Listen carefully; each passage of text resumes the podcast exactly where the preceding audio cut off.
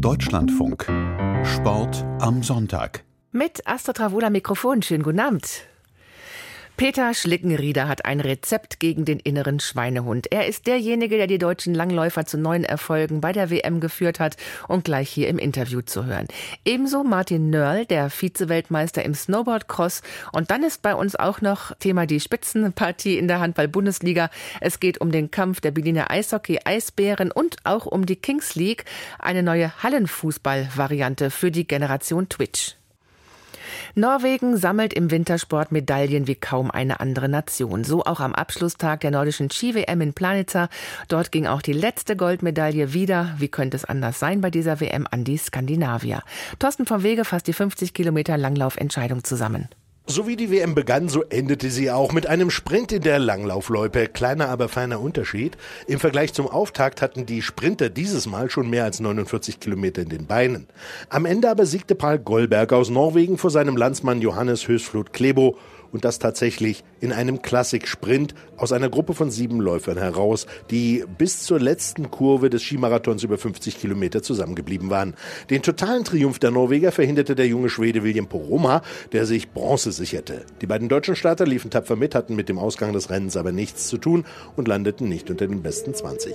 Damit geht die WM in Planica zu Ende und die brachte die Erkenntnis, dass Norwegens Männer in der Loipe alle Entscheidungen gewannen und dass Athletinnen und Athleten des Deutschen Skiverbandes mit insgesamt zwölf Medaillen, darunter drei goldenen, sehr zufrieden die Heimreise antreten können. Mit diesem Massenstart ist diese nordische Ski-WM in Planitza also zu Ende gegangen. Der Deutsche Skiverband, wir haben es gehört, kann mehr als zufrieden sein. Summa summarum. Zwölf Medaillen bedeuten nicht nur eine Verdopplung der Ausbeute von vor zwei Jahren bei der Heim-WM in Oberstdorf, sondern auch einen deutschen Rekord bei nordischen Skiweltmeisterschaften. Dazu haben auch die Langläufer natürlich beigetragen. Bundestrainer Peter Schlickenrieder könne mit Staffel Silber der Frauen und Staffel Bronze der Männer zufrieden sein und stolz, hat ARD-Reporter Jens Jens-Jörg Rieck gesagt. Also habe ich Peter Schlickenrieder gefragt, wie stolz und zufrieden er denn nach diesen WM-Tagen jetzt ist. Ich bin sehr, sehr stolz aufs Gesamtteam. Noch dazu ist uns wirklich dieses äh, kleine Kunststück gelungen, dass wir nicht bloß äh, mit den Mädels äh, eine Medaille holen, sondern jetzt auch mit den Jungs seit ewigen Zeiten diese ersehnte Bronzemedaille gewonnen haben. Und das macht schon sehr glücklich, weil das einfach so für das Team, für den Teamerfolg steht.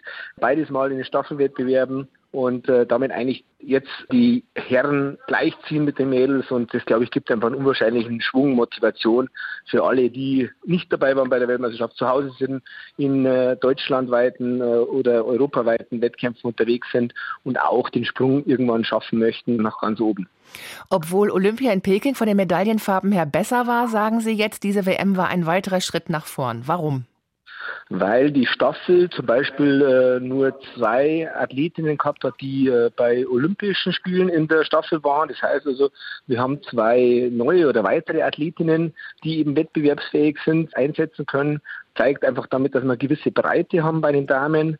Und äh, zum anderen, weil eben auch die Herren erstmals so eine Medaille erringen konnte. Also das heißt, das Gesamtteam hat vielleicht zwar keine goldene wie zu Olympia, aber hat im gesamtheitlich einfach einen Schritt nach vorne gemacht und damit eigentlich verteilt sich das auch ein bisschen mehr im Team. Es sind nicht nur die wenigen, sondern es sind mehrere, die zum Erfolg beitragen und das zeigt einfach das, was wir immer versuchen, gebetsmühlenartig zu vermitteln, dass so eine Staffel, so eine erfolgreiche Staffel mindestens acht Top-Athletinnen und Athleten braucht und nicht bloß die vier, die das dann über die Ziellinie bringen. Und äh, deswegen ist es so wichtig, dass sich das auf mehrere Schultern verteilt, dass äh, zum einen wir das bestmöglich absichern, wenn jemand mal krank wird, aber vor allen Dingen auch, damit man sich im Training tagtäglich pushen kann, motivieren kann. Und da braucht es eben einfach doch deutlich mehr wie die paar wenigen, die dann sozusagen in der Loipe das äh, Ding rocken. Wie wichtig sind diese Ausrufezeichen auch für die Reputation des Langlaufsports hierzulande?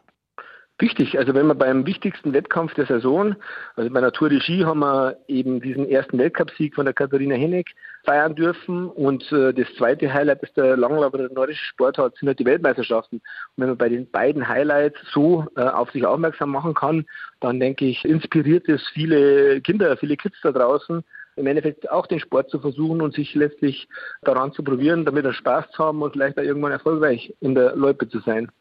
Bei den Rotlern sagt man ja, 50 Prozent in dem Sport sei Talent, 50 Prozent entscheidet das Material. Wie ist das beim Langlauf? Material ist wichtig, brauchen wir nicht zu diskutieren. Und äh, wenn man als Talent den Willen bezeichnet, dann sage ich, ist äh, der Wille versetzt Berge und dieser Spruch ist einfach Wahrheit. In einem Ausdauersport kann man sehr viel über den reinen Willen äh, bewegen. Also viel Training, viel sich überwinden. Also ein starker Wille, denke ich, ist das absolut Wichtigste. Aber natürlich braucht es die anderen Mosaiksteinchen auch dazu. Langfristigen Leistungsaufbau, gute Ausbildung in den jeweiligen Ausbildungsstufen, und natürlich äh, ganz zum Schluss ein, so ein Team, wie es wir jetzt bei den Weltmeisterschaften gehabt haben, im Wechselbereich, weil wir einfach jetzt, würde ich sagen, mit einer sehr, sehr hohen Erfolgsquote, mit guten Skiern deswegen auch den Erfolg einfahren konnten. Bisher haben sich alle anderen Nationen ja mehr oder weniger der Dominanz der Norweger ergeben müssen. Platz 1 war eigentlich vergeben, die Taktik entsprechend ausgerichtet auf die Plätze danach. Muss diese Taktik da bald mal verändert werden? Ja, die Taktik muss im Großen und Ganzen nicht verändert werden. Wir konzentrieren uns ja eigentlich auf jeden einzelnen Athleten oder Athletin, dass sie an ihrer Performance arbeiten, also wirklich Schritt für Schritt sich weiterentwickeln, weil nur dann ist man einfach äh, wettbewerbsfähig. Das heißt, uns ist letztlich egal, ob es Norwegen, Russland oder Schweden ist, gegen die wir kämpfen, sondern wir versuchen eigentlich uns klarzumachen, wir kämpfen gegen uns selbst. Sie nutzen ja taktischerweise oder pfiffigerweise die aktuelle Aufmerksamkeit auch dazu, eine deutliche Forderung auszusprechen in Richtung Politik und Sportpolitik. Sie sagen nämlich, wichtiger als Fördergelder sei eine stärkere Verankerung des Sports im Grundgesetz. Beispielsweise die tägliche Stunde Sport schwebt Ihnen davor, die ins Grundgesetz aufzunehmen. Was versprechen Sie sich davon? Ja, einfach die Bedeutung, die Bewegung, die, äh, das Draußensein. Also wir sprechen viel über Klimaschutz, über Naturschutz, wir sprechen viel über eigenes Wohlbefinden, also sprich das Thema Körper-Geist, eine Einheit. Und dazu ist das probateste und einfachste und beste und effektivste Mittel Sport. Sich draußen bewegen in der freien Natur, einfach die Stunde spazieren gehen, laufen, langlaufen gehen, Skitour gehen, also alles, was draußen stattfindet, wo ich keine großen künstlichen Anlagen brauche, wo ich einfach nur die Überwindung brauche, rauszugehen und was zu machen. Und das, glaube ich, heilt so viele Probleme, persönliche Probleme, eigene Probleme, aber auch gesellschaftliche Probleme. Und dessen muss man sich einfach äh, bewusst werden und dort braucht es halt einfach natürlich auch die Politik, die Mehrheit, das im Endeffekt deutlich zu machen. Und äh, es geht in der Schule los. Es kann nicht sein, dass eigentlich der Sport das ist, was als erstes ausfällt. Das ist eigentlich, das muss als letztes ausfallen. Es muss gesichert sein. Das heißt, dort muss ich rein investieren. Ich brauche Sportlehrer, die im Endeffekt weit über die Schule hinaus Verantwortung übernehmen. Also ich brauche all die Dinge, um das zu vermitteln, was einfach aus meiner Sicht die Lösung vieler Probleme ist. Haben Sie mit Ihrem DSV-Präsidenten Franz Steinle dabei einen Unterstützer? Absolut. Also äh, er ist Jurist, er ist der, der im Endeffekt auch versucht, Gesetzesentwürfe, Gesetzesanträge mit auf den Weg zu bringen, sich mit dem Thema ähm, im Endeffekt auch in unserer Gesellschaft äh, zu engagieren. Von daher habe ich da einen absoluten Kämpfer an meiner Seite, der weiß, von was er spricht, der selbst Athlet, Sportler war, der im Endeffekt Trainer war und der noch heute, auch im hohen Alter, seine tägliche Sportstunde versucht, irgendwo in seinem Alltag unterzubringen. Und das ist einfach das, was mich inspiriert, weil man denkt, schau, der ist fit, der ist im hohen Alter noch voll da und ist glücklich und schafft es auch, den einen oder anderen Schicksalsschlag zu überwinden. Der hat ja gerade kürzlich seine Frau verloren und dann denke ich mir, das ist für mich einfach ein Vorbild und es ist einfach einmal mehr jemand, wo ich sage, so kann man sein Leben glücklich gestalten. Und warum? Weil er einfach täglich unterwegs ist. Und dennoch haben Sie vorhin selber gesagt, es ist schwierig für jeden Einzelnen, für jede Einzelne den inneren Schweinehund zu überwinden tagtäglich. Da wird die Politik nicht viel helfen können. Welchen Trick haben Sie denn da, den Sie uns vielleicht noch mit auf den Weg geben könnten? Freunde suchen, Ziele setzen. Also ich versuche mir immer einen Kollegen mit einzuladen, der dann einfach um 9 Uhr oder um 16 Uhr oder um 18 Uhr vor der Tür steht und äh, dann, wenn ihr den Termin habt, dann, dann ist es ganz leicht oder automatisch, dann muss ich, dann stehe ich in der Verpflichtung. Und genauso ist, wenn ich mir ein Ziel setze, dass ich äh, den Engadiner Skimarathon mitlaufen will, dann nehme ich mir halt vielleicht das Wochenende frei, schaue, dass ich mir das organisiere und dann trainiere ich auch drauf. Und von daher ist Ziele setzen und äh, Freundeskreis, sportlichen Freundeskreis sich suchen, der das genauso genießen kann und einem hilft, sich zu überwinden. Peter Schlickenrieder, der Langlaufteamchef, mit seiner WM-Bilanz und dem zielgerichteten Ausblick. Einer, der auch mit einer Silbermedaille nach Hause zurückgekehrt ist, ist Martin Nörl. Im Snowboardcross wurde er Vize-Weltmeister und bescherte damit den deutschen Snowboardern die einzige Medaille aus 14 WM-Entscheidungen. Bis es allerdings soweit war, musste Martin Nörl nach einem dramatischen Finale lange warten. Der Österreicher Alessandro Hämmerle hatte gegen Nörls riskantes Überholmanöver protestiert. Wie sehr er in diesem Moment gebangt und gezittert verändert hat. Das habe ich ihn vorhin gefragt. Ja, ich glaube, ähm, oder ich hatte das Gefühl, dass das alles gepasst hat. Wir haben unten die Bilder ja auch gesehen und da dachte ich mir schon eigentlich, dass es gut durchlaufen muss. Der Alessandro Hämmerle, Ihr Kontrahent, äh, hat im Nachhinein immer noch gesagt, Sie hätten ihm den Weg abgeschnitten. Er fühlte sich so ein bisschen um eine Medaille betrogen. War das im Eifer des Gefechts sozusagen?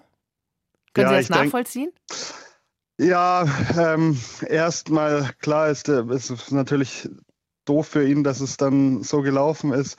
Ganz nachvollziehen kann ich es nicht. Ich meine, das hat die Jury hat es sehr eindeutig entschieden und sieht das auch sehr eindeutig. Ich muss sagen, ich sehe es auch so. Ich meine, klar gibt es vielleicht auch andere Ansichten dazu, aber ich denke mal, es ist so entschieden worden, nicht nur durch eine Person, sondern durch mehrere. Und dann, glaube ich, ist es auch okay. Sie haben damit als erster deutscher Snowboardcrosser seit 22 Jahren eine WM-Medaille gewonnen. Macht das das Silber umso wertvoller für Sie? Ja, ich glaube, es ist sehr wichtig auch für, für unseren Verband und generell für Bordercross. Wir sind seit Jahren, denke ich, immer mal wieder mit dabei und haben häufiger die Chance, glaube ich, auf eine Medaille gehabt bei Großevents. Und jetzt hat es zum ersten Mal wieder geklappt. Das ist natürlich für alle dann schon auch ja, eine Genugtuung. Hm. Sie hatten ja noch die Chance auf eine weitere Medaille im Teamwettbewerb zusammen mit Jana Fischer. Allerdings vergab ihre Teamkollegin schon im Viertelfinale den zwei Sekunden Vorsprung, den sie rausgefahren hatten. Waren Sie da ein bisschen sauer? Nö, also ich meine, man hat es gesehen, die Bedingungen waren ganz schwierig. Es hat da geschneit, geregnet, alles so irgendwie ein bisschen dazwischen. Und dann war auch einfach auf der Strecke eine relativ schmale Spur, die eingefahren war, die auch schnell war. Die hat man aber während der Fahrt gar nicht so genau gesehen. Und äh, da ist Diana mal kurz davon runtergekommen und dann ist sie quasi kleben geblieben. Also da kann sie dann nicht viel machen, ehrlich gesagt. Passiert dann schon mal, ne? ja, gut, das ist dann so bei uns. Ich meine, unser Sport ist draußen und dann gibt es solche Bedingungen halt auch mal. Wie beurteilen Sie denn insgesamt das Auftreten der deutschen Snowboarder, die sich ja eigentlich mehr erhofft hatten? Ja, mit Sicherheit haben wir uns gleich da aus am Verband äh, mehr erhofft. Ich meine, man muss auch sagen, es ist immer nur ein Wettkampf für alle. Und dann, wenn es an dem einen Tag halt nicht so toll läuft, dann ist natürlich eine Medaille auch sofort weg, vor allem in diesen Formaten, die wir im Snowboard haben. Also egal jetzt im Bordercross oder im Alpin, da ist ein Fehler und dann ist es halt sofort vorbei. Der Sportdirektor Andreas Scheidt hatte vor dem WM-Start noch bei uns hier im Programm gesagt, man habe aus der Enttäuschung von den Winterspielen in Peking gelernt. Bei Olympia ging man ja ganz ohne Medaille aus und man habe nachjustiert. Vielleicht zu wenig oder falsch? Das würde ich jetzt so nicht sagen. Also ich glaube, man sieht auch im Alpin-Team die Ergebnisse im Weltcup, in denen ja die gleichen Athleten an den Start gehen wie bei einer Weltmeisterschaft. Die sind gut beziehungsweise sogar sehr gut. Und wie gesagt, dann ist es halt ein Rennen und ähm, das läuft dann aus welchen Gründen dann auch immer nicht so. Ich glaube, man darf das dann auch nicht zu sehr überbewerten. Ich glaube, wir sind alle als Team, egal ob Bordercross, Alpine oder auch Freestyle, wir sind sehr gut vorbereitet zur WM gefahren. Und bei mir war halt das Quäntchen Glück einfach auf meiner Seite, bei anderen halt nicht. Viele hatten auch Zweifel im Vorfeld, ob Georgien überhaupt so eine große WM organisatorisch ausrichten kann. Was sagen Sie denn jetzt im Rückblick? Also bei uns im Bordercross oder solange ich da war, organisatorisch war das alles sehr gut. Also wir wurden pünktlich vom Flughafen abgeholt, zum Hotel gebracht. Vom Hotel gab es immer Shuttles zum Berg hoch. Wir hatten am Berg Essen, wir hatten im Hotel Essen. Es war eigentlich alles gut organisiert. Georgien könnte sich ja eventuell etablieren als Standort. Hat die WM die Zuschauer vor Ort denn auch anlocken können? Also ich hätte mir tatsächlich ein bisschen mehr Zuschauer erhofft. Ob sich äh, Georgien dann etablieren kann, das weiß ich nicht. Es war natürlich sehr schwierig vom Wetter, weshalb ja unser Wettkampf auch dann vorverlegt worden ist zum Glück, weil ich glaube jetzt im Nachhinein wäre es echt schwierig geworden, egal mit Wind oder Schnee. Das ist halt dann schon schwierig, aber klar, es gibt dann manche Orte, die vielleicht besser sind, aber zum Schluss, wenn dann irgendwie da ein, ein Sturm durchzieht, dann kann man bei uns jetzt in den Alpen auch nichts dagegen machen, dann fällt ein Rennen auch aus. Martin Nöll war das hier im Interview der Snowboard-Crosser, der sich bei der WM in Georgien zum Vize-Weltmeister küren konnte. Die deutschen EisschnellläuferInnen spielen bei den aktuellen Weltmeisterschaften in Heerenfeen kaum noch eine Rolle. Sie warten nicht nur weiter auf ihre erste WM-Medaille seit 2020, sondern sind ganz oft auch nicht mal mehr unter den zehn besten StarterInnen zu finden. Wie es am Abschlusstag lief, fasst Holger Gerska zusammen. Wie schon im vergangenen Jahr bei den Olympischen Winterspielen sorgte Claudia Pechstein für das beste Einzelergebnis der deutschen Mannschaft. Die jetzt 51-jährige Rekordolympionikin wurde auf ihrer Lieblingsstrecke, den 5000 Metern, Zehnte, direkt vor der halb so alten Erfurterin Josie Hofmann. Es waren die beiden letzten Plätze im traditionell kleinen Starterfeld dieser längsten Strecke, für das man sich im Weltcup allerdings auch erstmal qualifizieren muss. Ebenfalls Zehnter bei den Männern über 10.000 Meter wurde Friedhof Petzold, der sein Startticket erst ganz kurzfristig als Ersatzläufer bekam. Unterm Strich waren es die beiden einzigen Top-10-Plätze in den Einzeldisziplinen. Großer Star dieser WM war ein 18-jähriger US-Amerikaner mit deutschen Wurzeln. Jordan Stolz ist nicht nur jüngster Einzelstreckenweltmeister der Geschichte, sondern schaffte als erster Läufer das Goldtriple 500, 1000 und 1500 Meter. Nicht einmal ein positiver Corona-Test konnte Biathlonstar Johannes Tinjes Bö zuletzt in Tschechien stoppen. Der norwegische Ausnahmekönner stellte mit dem Erfolg gestern in der Verfolgung seinen Rekord von 16 Saisonsiegen ein und das im Wissen, mit dem Coronavirus infiziert zu sein. Wie übrigens auch sein Bruder Taje Bö. Beide starteten dennoch in Nove Mesto. Sie hätten schon keinen angesteckt. Sie wären ja auf der Strecke auch ganz alleine unterwegs gewesen und weit vorne. Nun ja, in der Mixstaffel heute passten beide dann aber doch, liefen nicht mit. Alles weitere dazu von Tabia Kunze. Die deutschen Biathleten verlassen den Weltcup in Nove Miesto ohne einen Podestplatz. Am Abschlusstag verpasste das deutsche Team diesen in der Mixed-Staffel nur knapp. Es wurde der vierte Platz. Nach einem soliden Start der beiden Frauen Janina Hettich-Walz und Vanessa Vogt schoss Philipp Navrat eine Strafrunde. Schlussläufer Benedikt Doll vergab die Chance aufs Podium dann endgültig, weil er im letzten Schießen drei Nachlader brauchte. Den Sieg holte sich das französische Quartett vor Schweden und Norwegen. In der abschließenden Single-Mixed-Staffel blieben die beiden Deutschen Hanna Kebinger und Roman Rees mit Platz 7 klar hinter den Erwartungen zurück. Norwegen gewann vor der Schweiz und Lettland. Am Donnerstag geht es mit dem vorletzten Biathlon-Weltcup der Saison in Östersund weiter. Skirennläuferin Emma Eicher hat zum Abschluss der Weltcuprennen im norwegischen Kvitfjell mit Rang 5 das beste Resultat ihrer Karriere eingefahren. Die Österreicherin Nina Ortlieb gewann überraschend. Normalerweise begleitet Euphorie, nicht Nüchternheit, die Gefühlslage der Berliner Eisbären. In dieser Saison aber steuerte der aktuelle deutsche Meister der deutschen Eishockeyliga auf ein Desaster zu. Das vorzeitige Saison aus nämlich. Weil zum Ende der Hauptrunde Frankfurt gegen Augsburg mit 4 zu 3 nach Verlängerung gewann und zeitgleich Berlin gegen Schwenningen verlor, verpassen die Hauptstädter die Playoffs. Christian Riedel konnte die Partie mitverfolgen und auf die Frage, ob der große Druck die Berliner mehr belastete als beflügelte, hat der Reporter diese Antwort. Also die Eisbären waren von Beginn an sehr, sehr nervös. Das hat man gemerkt. Man hat gemerkt, dass die Mannschaft wollte, aber teilweise so nervös und überhastet war, dass sie eben nicht konnte. Der Trainer hat nach dem Spiel gesagt, er wäre mit einem Ohr immer in Frankfurt gewesen, um das Ergebnis des dortigen Spiels zu hören. Sicherlich hat das dann auch die Mannschaft mitgekriegt, zumindest die Spieler, die dann jeweils auf der Bank gesessen haben.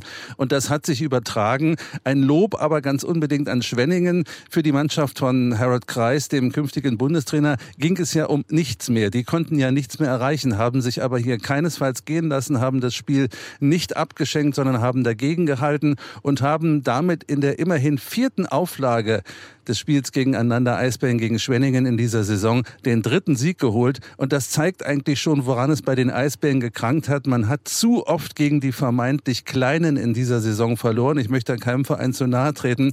Aber Iserlohn, Bremerhaven, Bietigheim, Schwenningen, das sind Mannschaften, die man eigentlich besiegen muss, noch dazu als amtierender Meister.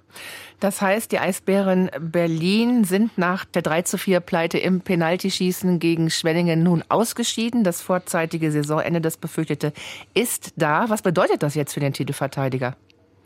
Naja, ganz hart gesagt, ab sofort beginnt der Urlaub, aber es wird sich sicherlich auch einiges tun müssen im Verein, es wird sich einiges tun müssen bei der Mannschaft meines Erachtens auch beim Trainer. Das war schon die ganze Saison ein Schwachposten, so habe ich es jedenfalls gesehen, dass man gesagt hat, Serge Aubin erreicht die Mannschaft vielleicht nicht mehr. Die Mannschaft war vielleicht aber auch zu satt nach zwei Meisterschaften in Folge, dass man sagt, ja, wir sind hier der Serienmeister, wir sind Rekordmeister. Wer möchte denn überhaupt gegen uns was ausrichten? Es muss sich in der Mannschaft eine ganze Menge tun und ich glaube, dass sich auch auf der Trainerposition etwas tun müsste, obwohl Serge Aubin nach nach dem Spiel vorhin bei der Pressekonferenz gesagt hat, er ist Head Coach. Es gibt in der Zukunft Gespräche und dann wird man sehen. Er hat aber auch gesagt, natürlich ist er für das, was sich in dieser Saison abgespielt hat, verantwortlich. Zum ersten Mal seit 22 Jahren verpassen die Eisbären nämlich die Playoffs. Wie haben die Fans reagiert? Erstaunlicherweise ganz positiv. Die haben die Mannschaft auch nach der Niederlage noch gefeiert. Es gab natürlich keine Ehrenrunde, das wäre auch ein bisschen viel des Guten gewesen. Die Mannschaft stand dann ziemlich stumm und auch so ein bisschen verloren auf dem Eis rum, hat sich aber die Ovationen der Fans äh, durchaus interessiert angehört. Das muss man sagen, die Halle war am letzten Spieltag ausverkauft mit 14.200 Zuschauern. Schon in den letzten Wochen, in denen es ja dann noch etwas ging, wo man noch hoffte, war die Halle immer kurz davor ausverkauft zu sein. Also an den Fans hat es nicht gelegen. Wenn die Mannschaft immer so gespielt hätte, wie die Fans sich präsentiert haben, dann wären sie wahrscheinlich direkt für die Playoffs qualifiziert gewesen. Mit den Eisbären verliert die deutsche Eishockeyliga jetzt das Zugpferd schlechthin. Was bedeutet das für die Liga? Auf jeden Fall ein großer Zuschauerverlust, denn hier wären wahrscheinlich in jedem Playoff-Spiel weit über 10.000 Zuschauer gekommen. Das ist eine mit der größten Hallen in der deutschen Eishockeyliga. Ich möchte den Frankfurtern keineswegs zu nahe treten, aber sie spielen in der Eishalle mit 6.500 äh, Zuschauern äh, Höchstbesetzung und in einer Eishalle, die dringend renovierungsbedürftig ist. Das soll kein Kriterium sein, aber auf jeden Fall fehlt der Liga damit ein Zuschauermagnet, denn die Fans der Eisbären sind ja nun auch so eingestellt, dass sie viel zu den Auswärtsspielen mitfahren. Da gibt es regelmäßig Sonderzüge in der Saison alles Mögliche. Das heißt, ein Zuschauermagnet geht damit vorzeitig flöten in dieser Saison. Und der DEL-Geschäftsführer Gernot Trippke hatte ja auch schon angedeutet, wenn die Eisbären Berlin nicht mehr mit dabei sind, ist das auch aus Vermarktungssicht ein Manko. Das sehen Sie auch so. Ja, auf jeden Fall, denn wenn ich äh, Rekordmeister bin, neunmal die Meisterschaft in der DEL geholt habe, dann habe ich als Eisbären Berlin eben auch einen Namen und äh, dieser Name macht sich gut und dieser Name macht sich gut auf Plakaten und nicht nur zu Hause hier in der vollen Halle, sondern auch auswärts. Und das ist sicherlich ein großes Problem, wenn der Rekordmeister so sang- und klanglos ausscheidet, denn über eins müssen wir uns klar sein, die Entscheidung, die letztendliche, ist zwar heute gefallen, aber das äh, Gesamtbild der der Saison hat darauf hingedeutet, dass es für die Eisbären sehr, sehr schwer werden würde, überhaupt diese erste Playoff-Runde zu erreichen. Zum Saison aus der Berliner Eisbären war das ARD-Reporter Christian Riedel. Im Viertelfinale der Playoffs treffen Köln und Mannheim aufeinander. Außerdem bekommt es Straubing mit Wolfsburg zu tun. Ingolstadt als zweiter und Hauptrundengewinner Red Bull München müssen dagegen noch auf ihre Gegner warten. Sie treffen auf die Teams, die die Pre-Playoffs meistern. Das sind Frankfurt gegen Düsseldorf und Nürnberg gegen Bremerhaven als Anwärter. Das erste Saisondrittel war für Fußball-Bundesligist Bayer 04 Leverkusen richtig verkorkst. Aber dass sich das Team von Trainer Xabi Alonso keinesfalls aufgegeben hatte, bewies die Elf mit der besten Saisonleistung bisher. Leverkusen gegen Hertha BSC, das war Aktivität, das war Präsenz, das war torgefährlich und gewappnet für das Achtelfinale ist damit die Werkself auch noch im Hinspiel der Europa League. Luise Kropf berichtet. Das Einzige, was sich die Leverkusener nach dem Spiel gegen Hertha vorwerfen konnten, war nicht viel, viel höher gewonnen zu haben. Die Chancen dafür waren auf jeden Fall da. Für vier Tore hat es dennoch gereicht. Asmun, Frimpong, Diaby und Adli haben für Leverkusen getroffen. Der zwischenzeitliche Anschlusstreffer zum 1 zu 3 erzielte Lücke Bakio per Foulelfmeter. Die Hertha hatte im Spiel vor allem maximale Probleme, die brutale Geschwindigkeit der Leverkusener zu verteidigen. Durch die Niederlage verpasst Hertha BSC, sich einen Puffer im Abstiegskampf draufzuschauen schaffen. Leverkusen hat sich für das Europa League Achtelfinal-Hinspiel warm gespielt. Zur Halbzeit waren in der Partie zwischen dem VfL Wolfsburg und der Frankfurter Eintracht bereits vier Tore gefallen. Ob es bei dem Spiel auf Augenhöhe und mit der Klasse blieb, berichtet Moritz Kassalet. Das war beste Sonntagsunterhaltung, vor allem in der ersten Hälfte. Da fielen nämlich alle vier Treffer dieses Spiels. Der erste von Wolfsburgs Mamouche schon nach 10 Minuten. Dann der Ausgleich, ein wuchtiger Kopfball von Kolomuani zum 1:1 für die Frankfurter, die nur drei Minuten später, also nach 26 Minuten nachlegten. Ein Dicker mit einem Dropkick-Schuss aus 16 Metern oben links rein ins Frankfurter Tor. Wolfsburg dann die gefährlichere Mannschaft und Gerhard köpfte noch vor der Pause den 2:2 Ausgleich. Nach dem Seitenwechsel Chancen auf beiden Seiten, aber eben keine Treffer mehr. Und so trennen sich beide Mannschaften am Ende eines aufregenden Spiels leistungsgerecht 2 zu 2. Und in der zweiten Fußball-Bundesliga gab es diese Ergebnisse. Braunschweig und Bielefeld trennten sich 3 zu 3 unentschieden. 1 zu 1 spielten Gräuter Fürth und Hannover 96 und Rostock verlor gegen Karlsruhe 0 zu 2. Die Fußballerinnen des FC Bayern München haben 2 zu 0 bei Werder Bremen gewonnen und damit den Rückstand auf Tabellenführer Wolfsburg auf zwei Punkte verkürzt.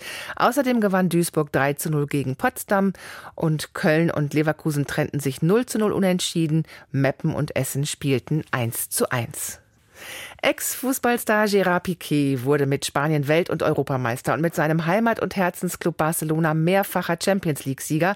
Seit seinem etwas überraschenden Karriereende im November 22 ruht er sich aber nicht aus auf seinen Lorbeeren, sondern treibt diverse Geschäfte voran. Der 36-jährige Katalane führt eine umtriebige Marketingfirma, die zum Beispiel den Tennis Davis Cup vermarktet und einen Club aus Andorra in den Profifußball hieven will. Und Piquet hat gemeinsam mit ein paar Internetstars mal eben eine komplett neue Fußballvariante aus der Taufe gehoben. Kings League, Liga der Könige heißt ganz bescheiden dieser neue Hallenfußball, der vor allem in der spanischsprachigen Welt richtig gut ankommt. Gespielt wird 7 gegen 7, zweimal 20 Minuten mit kuriosen Regeln und für ein ganz neues Publikum, berichtet Viktor Coco. de la Kings League Infojobs. Momento histórico también para Iker Casillas. Es war die Szene des Spieltags in der Kings League, einer 7 gegen 7 Hallenfußballliga in Barcelona. Beim Stand von 2 zu 2 wird das Spiel Porcinos gegen Uno KFC unterbrochen, damit sich die Präsidenten der Teams per Strafstoß duellieren können. Am Ball Ibai Llanos, einer der bekanntesten spanischsprachigen Online-Influencer. Im Tor Ex-Weltmeister Iker Casillas. Der füllige Internetstar Ibai trifft gegen den fünffachen Welttorhüter. Zuvor hatten durch eine geloste Ligakarte für zwei Minuten zwei Feldspieler im 1 gegen 1 gespielt. Durch eine andere Aktionskarte durfte ein Team einen Gegenspieler der Wahl aussetzen lassen. Auch für Marc Soroce ist das Neuland. Er spielt im Team von Iker Casillas. Für uns Spieler sind die Karten etwas gewöhnungsbedürftig, aber mittlerweile finde ich eigentlich alle ganz gut. Und gerade für die Zuschauer macht es das noch spannender. Willkürliche Wendungen wie bei Gesellschaftsspielen und künstliche Dramatik wie bei Wrestling-Schaukämpfen. Die Kings League überrascht. Die Zusammenstellung der Mannschaften fand wie in den US-Sports nach dem Draft-Prinzip statt. Ich habe ein 30-Sekunden-Video mit Toren von mir eingerichtet. Und plötzlich kam eine E-Mail, dass ich ausgewählt wurde. Ich konnte es kaum glauben. Soroche spielt eigentlich für einen katalanischen Club in der zweiten spanischen Jugendliga. Über eine Online-Jobbörse, die zudem Hauptsponsor des neuen Hallenturniers ist, hatten sich 16.000 Spieler beworben. Ambitionierte Amateure, Ex-Profis bis über 50 Jahre und Futsal-Halbprofis. Aus den besten 160 haben die Präsidenten ihre Kader ausgewählt. Dazu kommen prominente Gastspieler, zuletzt Ex-Weltfußballer Ronaldinho, dessen Ankündigung im Livestream der Präsidenten für Klicks sorgte. Die Präsidenten sind die Betreiber der Teams. Neben Torwartlegende Casillas, der mit dem Team Uno K FC seine gleichnamige Fußballakademie bewirbt, hat auch Argentiniens Ex-Stürmer Sergio Aguero eine Mannschaft. Die meisten anderen sind Internetstars von Plattformen wie Twitch oder YouTube. Genau die Welt des 18-jährigen Marc Soroce. Außer Fußball schaue ich auch gern Streamer und Influencer von Videospielen. Das ist doch ein Traum. Fußball spielen mit Idolen meiner Kindheit und mit Streamern, die ich jeden Tag auf dem Handy verfolge. Die Streamer mit Millionen Followern sind die Multiplikatoren der Kings League. Beim kuriosen Strafstoß mit Iker Casillas waren plattformübergreifend allein live fast eine Million ZuschauerInnen dabei. Ein fulminanter Start des wenige Wochen alten Formats, dessen Gründer, der Ex-Barcelona-Star Gerard Piquet, alle Fäden in der Hand behält.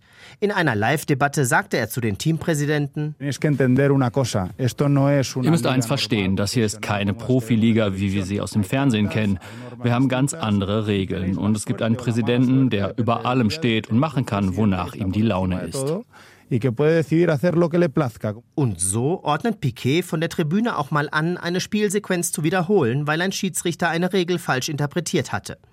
Die Kings League ist ein zentralisiertes Produkt. Die Macht ist klar verteilt und auch finanziell dürfte sich das Format rechnen. Die Liga hat Verträge mit namhaften Sponsoren abgeschlossen. Für die Finalspiele im Camp Nou Stadion sind mehr als 40.000 Tickets verkauft. Gleichzeitig scheinen sich die Kosten in Grenzen zu halten. Für die normalen Spieltage mietet die Liga eine Messehalle in Barcelona. und die Spieler erhalten pro Spiel nur 75 Euro Spesen. Der als Videogamer berühmt gewordene Teampräsident Spursito äußert im Stream, bisher nur ein paar tausend Euro für seine Kings League-Mannschaft ausgegeben zu haben. Von den Wachstumschancen des Kleinfeldfußballs im Internet ist er überzeugt. Wenn mir jetzt jemand zwei Millionen Euro für mein Team und den Startplatz bietet, würde ich ganz sicher nicht verkaufen. Das Potenzial ist längst nicht ausgeschöpft. Im Mai startet die nächste Runde und parallel dazu ein Frauenfußballturnier, die Queens League. Besonders die hohe Interaktion gefällt den überwiegend jungen ZuschauerInnen. Regeländerungen werden im Live-Chat zur Diskussion gestellt. Die Schiedsrichter tragen Bodycams und erläutern für das Publikum hörbar ihre Entscheidungen, was auch im Profifußball getestet wird. Spieler können neben der Kings League im unteren Ligabetrieb Spaniens aktiv sein. Seitens des spanischen Fußballverbandes gibt es bisher keine Einwände. Und das, obwohl Piquet sein Produkt durchaus als Konkurrenz positionieren will. Der Fußball ist wunderbar, aber durch die herrschenden Verbände sind Regeländerungen schwierig. Wir sind flexibel und können das machen, worauf die Zuschauer Lust haben. In Spanien läuft die neue Kings League, ein innovativer 7 gegen 7 Kleinfeldfußball, der gespickt mit Allstars und kuriosen Regeln vor allem im Internet auf Streaming-Plattformen erfolgreich ist. Viktor Kokos Bericht ist auch auf unserer Webseite deutschlandfunk deutschlandfunk.de-sport zu finden. Anfeindungen, kaum Wertschätzung und schlechte Bezahlung. Dass immer weniger Schiedsrichter auf dem Fußballplatz werden wollen, hat nachvollziehbare Gründe. Doch das Problem ist schon lange ein sportartübergreifendes. Auch im Handball, Basketball oder Hockey fehlen ausgebildete Unparteiische. Simon Stolz hat mit Verantwortlichen über die Auswirkungen und Lösungsansätze gesprochen. Es gibt halt einzelne Spiele, da kommt man in die Halle rein und man weiß ganz genau, man ist heute der Buhmann des Tages. Diese Erfahrung hat Andreas Knechten als Hockeyschiedsrichter gemacht. Beim Deutschen Hockeybund bildet er Schiedsrichter aus und pfeift auch selbst in der ersten Hockey-Bundesliga. Knechten ist auch Fan des MSV Duisburg und bekommt dort die verbalen Angriffe gegen Schiedsrichter Woche für Woche mit. Aus eigener Erfahrung weiß Knechten aber auch, die Attacken gegen Schiedsrichter sind kein reines Fußballproblem, auch Hockey ist betroffen. Also mal ganz im Ernst, man ist immer in der Kritik. Man steht immer praktisch auf der Bühne und untersteht der Kritik. Das ist halt schon, ja, kein einfacher Job. Es gibt auch Spiele, die machen richtig Spaß, ja. Aber es ist halt so, dass der Respekt gegenüber Schiedsrichtern immer weniger wird. Auch Robert Fischer, Schiedsrichter-Obmann im Fußballbezirk Niederbayern, bestätigt, dass also der Respekt und die Wertschätzung einfach fehlt. Auch deswegen fehlen allein im Bezirk Oberbayern 300 bis 400 Schiedsrichter. Es gebe zwar weiterhin Interesse an sogenannten Neulingskursen, doch mehr als die Hälfte höre nach ein bis zwei Jahren wieder auf, so Fischer. Sei es, weil sie erkennen, das ist nicht ihr Hobby, sei es, was vermehrt auch ist, dass sie einfach, äh, wenn sie die ersten ein, zwei Jahre pfeifen, einfach noch nicht so sicher sind und sie doch dann relativ oft sage ich mal, beschimpft werden oder auch kritisiert werden und dadurch hören sie dann auch wieder auf. Und das Problem ist kein regionales, sondern betrifft den Fußball in ganz Deutschland. Die Zahl der aktiven Schiedsrichter sinkt jedes Jahr. Laut Statistik des Deutschen Fußballbundes haben in der vergangenen Saison bundesweit etwa 6700 neue Schiedsrichter angefangen, aber über 11.000 aufgehört. Insgesamt 26.000 Schiedsrichter hat der DFB in den letzten zehn Jahren verloren. Das ist ein Drittel aller Schiedsrichter im deutschen Fußball. Das spüren auch die Vereine immer deutlicher. Doch viele Vorstände ignorierten das Problem, ärgert sich Fußballer Robert Fischer. Denn eigentlich müssten die Vereine die Schiedsrichter stellen. Und es gibt jetzt gute Vereine, die also diesen Auftrag so wahrnehmen, aber es gibt natürlich auch sehr, sehr viele Vereine, die also über Jahre schon null Schiedsrichter stellen. Und das ist das Problem. Auch im Handball stellen zu wenig Vereine genügend Schiedsrichter, berichtet Jutta Ehrmann-Wolf. Sie war Schiedsrichterin in der Handball-Bundesliga und ist jetzt Leiterin des Schiedsrichterwesens im Deutschen Handballbund. Einige Kreise haben deshalb zu härteren Maßnahmen gegriffen. Dort heiße es, wenn ja keine Schiedsrichter melden, dürfte auch eine Mannschaft nicht melden, um einfach da ein bisschen Druck auf das Thema zu bringen. Auch im Hockey ist der Mangel an Schiedsrichtern ein Problem. Selbst die Bundesligisten können laut Andreas Knechten nicht mehr sicher sein, dass für alle Spiele ein Schiedsrichter zur Verfügung steht wenn wir keine Schiedsrichter haben, dann haben wir keine Schiedsrichter. Und das passiert auch in der Bundesliga, dass wir vereinzelt Spiele nicht ansetzen können, weil da sage ich ganz einfach, da muss auch eine Qualität sein, wenn wir einen Schiedsrichter äh, zu einem Bundesligaspiel hinschicken. Wir können da nicht einfach sagen, wir besetzen es einfach mal. Die Gründe für das Desinteresse am Schiedsrichterwesen sind vielfältig. Zum Beispiel der gesellschaftliche Wandel, zu viele andere Freizeitoptionen oder eine zu geringe Aufwandsentschädigung. Auch die Corona-Pandemie hat die Situation bei vielen Verbänden zusätzlich verschärft. Also ein Punkt stellt sich ganz klar raus, die, die mangelnde Wertschätzung für den Job als Schiedsrichter, also diese Undankbarkeit dieses Jobs stellt Handballerin Jutta Ehrmann-Wolf fest. Das hat auch eine aktuelle Umfrage des Deutschen Handballbunds unter aktiven und ehemaligen Schiedsrichtern bestätigt. Diese Umfrage soll jetzt dem DHB helfen, Konzepte auszuarbeiten, Schiedsrichter zu gewinnen und dann auch länger zu halten. Denn die hohe Dropout-Quote ist längst nicht nur ein Problem im Fußball. Auch in anderen Sportarten hören viele Neulinge nach wenigen Jahren wieder auf. Im Basketball mehr als 70 Prozent, so Lothar Bösing, Vizepräsident des Deutschen Basketballbundes in der Rheinischen Post. Deshalb sollen auch mehr Sportler animiert werden, nach ihrem Karriereende als Schiedsrichter anzufangen. Laut einer Studie der Universität des Saarlandes aus dem Jahr 2017 haben Fußballschiedsrichter, die nach ihrer Sportlerkarriere angefangen haben, die niedrigste Dropout-Quote und bleiben am längsten aktiv. Unabhängig davon sollten für die Spieler Schiedsrichter und Regellehrgänge verpflichtend sein, meint Hockeyschiedsrichter Andreas Knechten. So könnten sie sich besser in die Lage des Schiedsrichters hineinversetzen. Jeder Spieler darf auf dem Platz, ohne jemals eine Regelprüfung gemacht zu haben. Das wäre so, als ob ich ohne Führerschein Auto fahren dürfte. Eine Maßnahme, über die auch der Handball schon nachgedacht hat, so Jutta Ehrmann-Wolf. Es gibt viele Ideen und Konzepte, ob wir nicht generell die B-Jugendliche in unsere Leistungszentren schon alle als Schiedsrichter ausbilden und zwar nicht mit dem Ziel, dass sie alle Schiedsrichter sind, sondern dass sie einfach ein anderes Verständnis für die Schiedsrichterei bekommen. Durch solche Maßnahmen könne es gelingen, den Umgang zu verbessern und die Schiedsrichtertätigkeit wieder attraktiver zu machen. Auch der DFB will dieses Jahr mit einem Großprojekt das Schiedsrichterthema angehen, teilte ein Sprecher des DFB gegenüber dem Deutschlandfunk mit. Ab März wolle der DFB die Schiedsrichter in den Mittelpunkt stellen, den Respekt gegenüber den Unparteiischen verbessern und Vereinen helfen, Nachwuchs zu gewinnen. Alle Verbände wollen auch Frauen stärker in den Fokus nehmen, denn diese sind weiterhin deutlich in der Unterzahl. Beim DFB zum Beispiel sind weniger als vier Prozent der Unparteiischen weiblich. Warum keiner mehr pfeifen will, über die Schiedsrichtersorgen im Sport berichtete Simon Stolz. In der Handball-Bundesliga gab es an diesem 22. Spieltag das richtungsweisende Spitzenspiel zwischen Magdeburg und den Füchsen aus Berlin. Und das ist wirklich eine spannende Konstellation, denn der Tabellenführer aus der Hauptstadt dominiert derzeit die Liga, während der aktuelle Titelverteidiger mit einem Heimerfolg den Titelkampf noch weiter bereichern würde. Gleich fünf Teams können nämlich noch Meister werden. Zählt Magdeburg nach der Partie gegen Berlin auch noch dazu? Das habe ich vorhin ARD-Reporter Jens Lampe gefragt. Das war in der zweiten Halbzeit von der 30. bis zur 45. Minute ein Handballrausch vor über 6600 begeisterten Fans in der ausverkauften Magdeburger Arena. Warum? Der SC Magdeburg führte schon zur Halbzeit 15 zu 11 und plötzlich nach 45 Minuten 25 zu 15. Immerhin gegen den Spitzenreiter bis dato der Handball-Bundesliga gegen die Füchse Berlin. Das hatte hier niemand erwartet. Auch garantiert nicht die Berliner Gäste. Die hatten sich hier viel mehr ausgerechnet. Umso erstaunlicher, dass die Magdeburger trotz dieser Doppelbelastung mit Champions League und Handball-Bundesliga dann so aufgetrumpft haben wie heute Nachmittag. Was bedeutet dieses Ergebnis? Die Füchse verlieren 29 zu 34 in Magdeburg, denn im Umkehrschluss jetzt für die Berliner. Für die Berliner heißt das, es ist gar nicht so viel passiert. Na klar, sie haben diesen zwei Punkte Vorsprung nach Minuspunkten heute eingebüßt. Aber sie sind natürlich noch in der Lage, aus eigener Kraft, mit eigenen Händen das Ganze für sich zu entscheiden. Warum? Sie haben noch ein schweres Auswärtsspiel in Kiel, aber die restlichen Konkurrenten, also sowohl die Rhein-Neckar-Löwen als auch Flensburg, empfangen die Berliner in eigener Halle. Das ist schon ein kleiner Vorteil. Im Übrigen ist das Restprogramm der Berliner, aber das ist immer relativ zu sehen, aus meiner Sicht etwas einfacher als das beispielsweise der Magdeburger und der Kieler. Aber das wird man dann letztendlich sehen. Auf alle Fälle haben die Berliner heute, so sage ich es mal, einen Rückschlag im Meisterschaftskampf erlitten, aber noch längst nicht die Vorentscheidung gegen sich.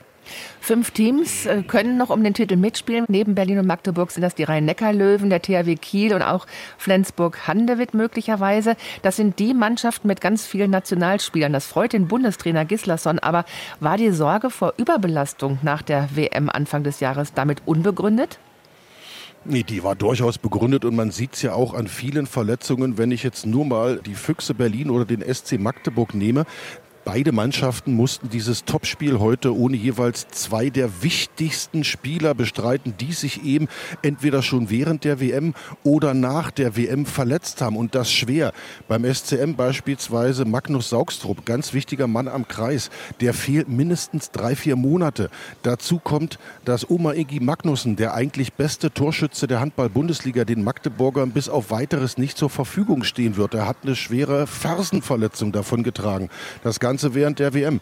Die Berliner sind genauso gebeutelt mit dem dänischen Weltmeister Andersson, der bis auf weiteres fehlen wird, mit Hans Lindberg, der Oldie bei den Berlinern, der schon so viele Tore in der Bundesliga erzielt hat. Handbruch vor anderthalb Wochen. Also das sind alles Hiobsbotschaften und die Überbelastung, die ist da schon spürbar. Das betrifft nicht nur Magdeburg und Berlin, das betrifft auch den THW Kiel beispielsweise. Alle Teams, die dort oben dabei sind und äh, natürlich auch die SG Flensburg-Handeburg äh, ist da zu nennen. Auch die hat einige Leistungsträger zu ersetzen, die vor allen Dingen europäisch plus Bundesliga spielen. Also diese Doppelbelastung in Champions League, Europa League und Handball-Bundesliga haben, die sind davon im Moment besonders betroffen. Und da bleibt das große Problem, dass man eigentlich im Europäischen Handballverband, aber auch im Deutschen Handballverband überlegen muss, wie man diese Überbelastung etwas abbauen kann. Fehlen noch vier Ergebnisse dieses Spieltages. Erlangen und Lemgo trennen sich 31 zu 31 unentschieden. Flensburg-Handewitt gewinnt gegen Hamburg 34 zu 32. Kiel unterliegt Leipzig 31 zu 34 und Hannover bezwingt Hamm 30 zu 26. Und die deutschen Handballfrauen, die gewinnen im WM-Jahr und zwar 32 zu 30 gegen Polen beim Dreiländerturnier in Heidelberg. Die neue Formel-1-Saison ist so gestartet, wie die alte oft aufgehört hat, nämlich mit einem Startzielsieg für Champion Verstappen. Schon wieder ist der Red Bull-Pilot unterwegs auf Titelkurs und Arno Hecker, der Sportchef der FAZ, sagt auf die Frage, ob ihn diese Machtdemonstration noch beeindrucken kann. Jein. Einerseits natürlich nicht, wenn man gesehen hat, jetzt auch in den vergangenen Jahren, wie Red Bull ähm, nach vorne gestoßen ist, äh, wie Verstappen sich auch entwickelt hat, ähm, dann würde ich sagen, ist es zumindest keine, keine Überraschung mehr. Und insofern ist man auch nicht wirklich, ja, sozusagen gereizt im positiven Sinne und schaut nochmal noch mal intensiver hin. Auf der anderen Seite ist es so, dass es eben von Jahr zu Jahr auch immer wieder Veränderungen gibt und dass natürlich ein unglaublicher Aufwand dahinter steckt. Ist ja nicht so, dass äh, das Auto und der Fahrer sich ähm, nicht weiterentwickelt hätten, die können nicht stehen bleiben. Also es, man muss sich immer wieder nach vorne orientieren und Red Bull hat da noch mal eine Sekunde, fast eine Sekunde rausgeholt im Vergleich zum vergangenen Jahr. Und da steckt natürlich wahnsinnig viel Arbeit dahinter. Und ja und Verstappen ist noch souveräner geworden im letzten Jahr, aber dass dieses Jahr dann noch noch mehr zeigen kann, das weiß man nicht. Aber ähm, ich sag mal, an diesem Wochenende war eindeutig zu sehen, dass das schon ähm, ja, eine extravagante Klasse ist. Und das ist dann schon irgendwie etwas, wo man sagen muss Jahr. Ähm, das ist außergewöhnlich, da gucke ich dann auch ganz gerne hin. Wie groß ist denn der Vorsprung von Red Bull im Vergleich zu den anderen Teams? um ehrlich zu sein, weiß man es nicht genau. Also heute war der, der Rückstand von Fernando Alonso ähm, im Aston Martin waren 38 Sekunden auf ein Grand Prix über 57 Runden. Das ist ja, ich sag's jetzt mal über den Daumen gepeilt, sechs, sieben äh, Sekunden pro Runde. Das ist schon verdammt viel. Jetzt weiß man aber nicht genau, ähm, ob Red Bull alles gezeigt hat zum Ende so eines Rennens, äh, weil Verstappen ja ausreichend Vorsprung hatte. Sicherlich nicht. Äh, also man konnte sie gar nicht ins, ins Limit treiben, nicht sehen, wie schnell sie waren fahren, auch vielleicht auch nicht sehen, ob sie technische Probleme hatten. Ähm, wenn man dann langsamer fährt, kann man technischen Problemen schon mal ausweichen. Also es ist noch nicht zu erkennen und ich befürchte ein bisschen, dass sie noch mehr hätten zeigen können. Sie haben Altmeister Fernando Alonso gerade schon angesprochen. Da müssen wir einen kleinen Exkurs machen, denn mhm. seine Fahrkünste im Aston Martin, die waren heute zum Zungeschnalzen, oder? Ja, ehrlich gesagt ist das auch keine Überraschung, aber das ist wieder so ein Ding, ähm, wo man tatsächlich dann auch hingucken muss. Also es gab ja äh, mehrere Überholmanöver von ihm, eins gegen Lewis Hamilton, also zwei Fahrer, die das wirklich beherrschen, die auch, ähm, auch wenn Hamilton deutlich das schlechtere Auto hatte, ähm, sich da trotzdem zu wehren weiß und dann zu sehen, wie die sowas machen, ohne sich so nahe zu kommen, dass aus diesen Carbonfahrzeugen dann irgendwelche kalt verformten Knäuel werden ähm, bei so hoher Geschwindigkeit und bei dieser Schnelligkeit, mit der man dann auch entscheiden muss, das war wirklich äh, brillant. Ich meine auch äh, teilweise von Hamilton, aber natürlich noch brillanter von Fernando Alonso. Er ist, was das Fahren betrifft, ähm, aus meiner Sicht ähm, ja der Beste ähm, so insgesamt. Ja, mit einem hat nicht immer das beste Auto gehabt, aber hochintelligent beim Fahren selbst. Nun muss man aber auch fairerweise dazu sagen, dass Lewis Hamilton im Mercedes ähm, ja auf abgestelltem Posten eigentlich irgendwo war. Teamchef äh, Toto Wolf hat so sehr gezetert an diesem mhm. Wochenende, dass er mal wieder eine grundlegende Änderung des Fahrzeugkonzepts bei Mercedes fordert. Das ist ja nicht zum ersten Mal der Fall. Die haben die Winterpause offenbar mhm. überhaupt nicht richtig genutzt. Wie und warum will er was ändern? Ja, wieder was ändern. Die haben halt ein sehr ehrgeiziges Fahrzeugprojekt gehabt, ähm, Konzept auch gehabt im vergangenen Jahr. Eines, was sehr radikal abwich äh, in der Form, in der aerodynamischen Form von, den, von allen anderen Fahrzeugen, haben daran festgehalten. Und jetzt stellen sie fest, dass das ein Fehler war. Und ich glaube, jetzt ähm, wird da sehr, sehr viel passieren. Ähm, ich weiß nicht, ob das auch zur Umbesetzung im Team kommt, aber Toto Wolf hat das schon sehr deutlich gesagt. Und nach dem Rennen hat er gesagt, wir müssen das Auto vom, sozusagen vom Kopf auf die Füße stellen oder vom Fuß auf die auf den Kopf, also jedenfalls total umkrempeln. Und ähm, das hört sich nicht gut an, sagen wir es mal ganz vorsichtig. Ähm, denn so ein Umbau eines Autos, äh, vielleicht ist er auch schon seit ein paar Wochen jetzt geplant, weil man das bei den Testfahrten ja schon sehen konnte, der wird einige Zeit dauern. Ähm, also da kann man eigentlich davon ausgehen, dass für Mercedes, was so eine Siegesserie betrifft, wie man sie von diesem Rennstall kennt, ähm, der Zug abgefahren ist. Nico Hülkenberg ist ja der einzige im Klassement verbliebene deutsche Formel-1-Pilot. Er hat bei Haas das Cockpit von Mick Schumacher übernommen und in der Quali als Zehnter doch positiv überrascht. Warum war davon im Rennen nichts mhm. mehr zu sehen? Ja, einerseits, weil Hülkenberg auch ein, ein Problem hatte. Er hat, ähm, ist da touchiert worden, musste der Frontflügel äh, musste, musste gewechselt werden. Dann fällt man nach hinten, gerät dann auch in den Verkehr rein. Aber der Haas hat auch ein Problem auf die lange Distanz. Er verschleißt die Reifen zu sehr. Ist äh, vergleichbar mit Ferrari übrigens auch das Ferrari-Problem. Ähm, ein Auto ausgefallen, ein Auto eben weit zurück, leichte Beute für, für Alonso, Carlos Sainz. Ähm, und ähm, ja, man weiß ja, dass so die hintere Struktur des Autos ähm, identisch ist, vielleicht jetzt ein großes Wort, aber sehr, sehr ähnlich ist zu dem, was im Ferrari steckt. Und so ist das zu erklären, dass beide diese Probleme haben. Und so ist dann auch zu erklären, dass man das auf eine Runde kann man das schon mal ausgleichen, aber ähm, im sogenannten Long Run, also dann über die 308 Kilometer des Grand Prix, äh, wird das nicht gehen. Ähm, jetzt muss man gucken, ob das auch streckenabhängig ist. Das kann schon mal ein bisschen schwanken, aber insgesamt ist das auch ein großes Problem. Arno Hecker war das der Sportchef der FAZ und in der türkischen Metropole Istanbul sind die Hallen-Europameisterschaften der Leichtathletik zu Ende gegangen. Volker Hirt.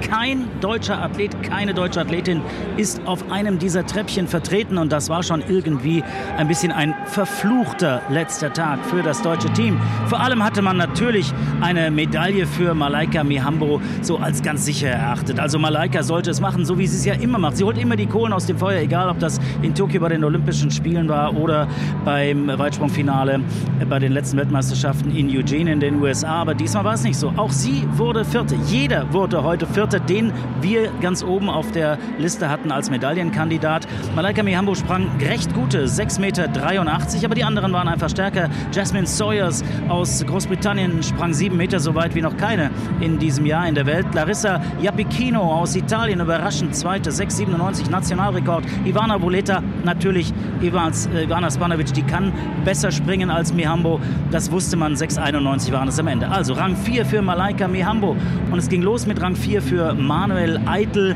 äh, dem Siebenkämpfer, der lange Zeit auf der dritten Position war, aber nach dem 1000-Meter-Lauf eben auch nicht auf einem Medaillenrang. Tobias Potje, gut gesprungen, der Münchner, vierter Platz und am Ende Torben Blech, der Stabhochspringer, auch nur der vierte Platz. Vier Medaillen insgesamt, ein toller 3000-Meter-Lauf der Frauen, den wir so schnell nicht vergessen werden. Es war eine, naja, recht gute Bilanz für das deutsche Team, aber es hätte besser sein können. Das war der Sport an diesem Sonntag mit Astrid Travol. Nachher ab 23.30 Uhr geht es in unserem Sportgespräch um Gewalt in Fußballstadien.